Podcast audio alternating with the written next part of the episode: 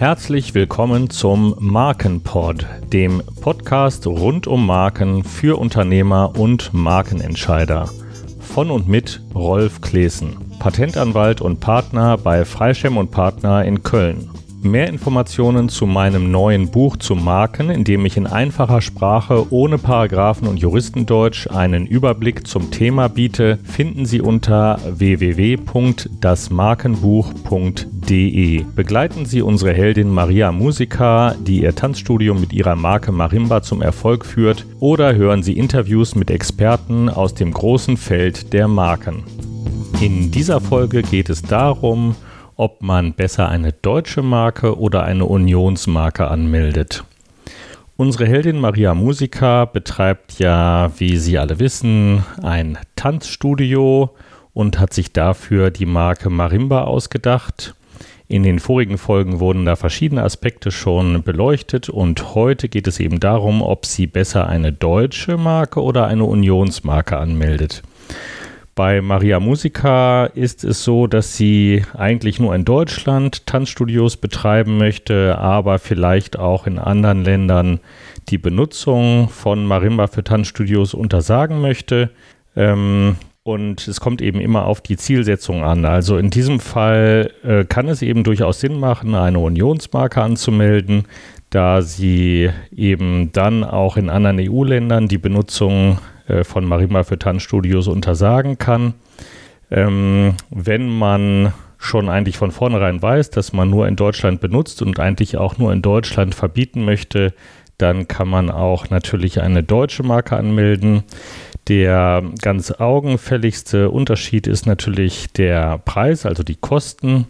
Eine Unionsmarke ist wesentlich teurer als eine deutsche Marke, aber eben auch nicht 28 mal teurer als eine deutsche Marke. Also wenn man klar vorhat, dass man eben auch im EU-Ausland tätig ist, ähm, dann kann es durchaus Sinn machen, eben eine Unionsmarke anzumelden.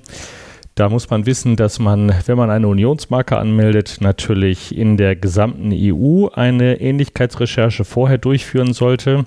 Vor der Markenanmeldung sollte man ja immer eigentlich recherchieren, ob es ähnliche ältere Marken gibt, mit denen man eben einen Konflikt haben könnte.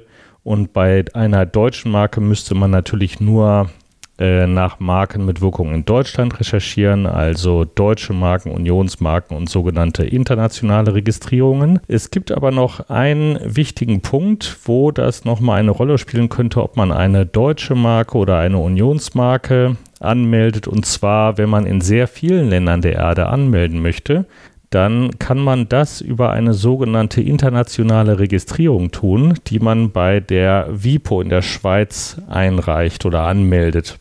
Und mit dieser internationalen Registrierung kann man der WIPO eben sagen, liebe WIPO, ich habe in meinem Heimatland in Deutschland oder Europa eine sogenannte Basismarke, also eine erste Markenanmeldung. Und die möchte ich jetzt bitte auch auf weitere Länder erstrecken, zum Beispiel eben die deutsche Marke auf die Union oder eben ähm, die deutsche oder Unionsmarke auf eben weitere Länder wie, weiß ich, die Schweiz oder China oder USA oder Japan oder Korea, neuerdings auch Kanada.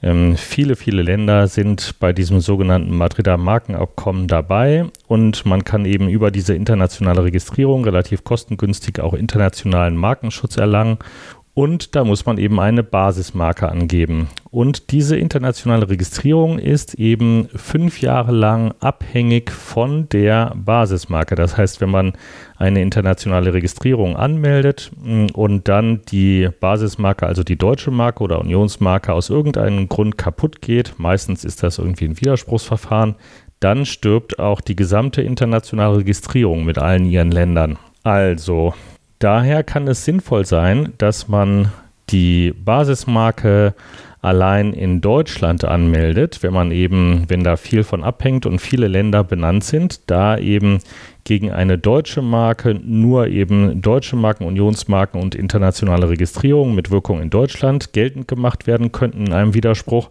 Und gegen Unionsmarken können eben auch ähm, griechische Marken, französische Marken, britische Marken, italienische Marken und so weiter geltend gemacht werden in einem Widerspruch und es ist eben einfach dadurch statistisch einfach wahrscheinlicher, dass eine Unionsmarke angegriffen wird und dann vielleicht im Widerspruch auch jedenfalls teilweise vernichtet wird. Wenn man also vorhat, eine internationale Registrierung, gerade auch mit vielen Ländern anzumelden, dann kann es durchaus Sinn machen, eine deutsche Marke als Basismarke anzumelden und dann eben noch die EU innerhalb der internationalen Registrierung zu benennen. So, unsere Heldin Maria Musica ist allerdings mit ihrer Problemstellung am besten bedient, wenn sie entweder eine deutsche Marke anmeldet, wenn sie eben vielleicht darauf verzichten kann, auch im Ausland vorzugehen, oder eben eine Unionsmarke anmeldet, dann kann sie eben auch ähm, im EU-Ausland gegen Wettbewerber vorgehen, die Marimba heißen und Tanzstudios betreiben. Ich hoffe, dass ich erklären konnte, ob man am besten eine Unionsmarke oder eine deutsche Marke anmeldet. Beim nächsten Mal geht es darum, wie das Zeichen einer Markenanmeldung aussehen muss. Also bei einer Wortmarke, wie das Wort gestaltet ist, bei einer Bildmarke, wie das Bild aussehen muss.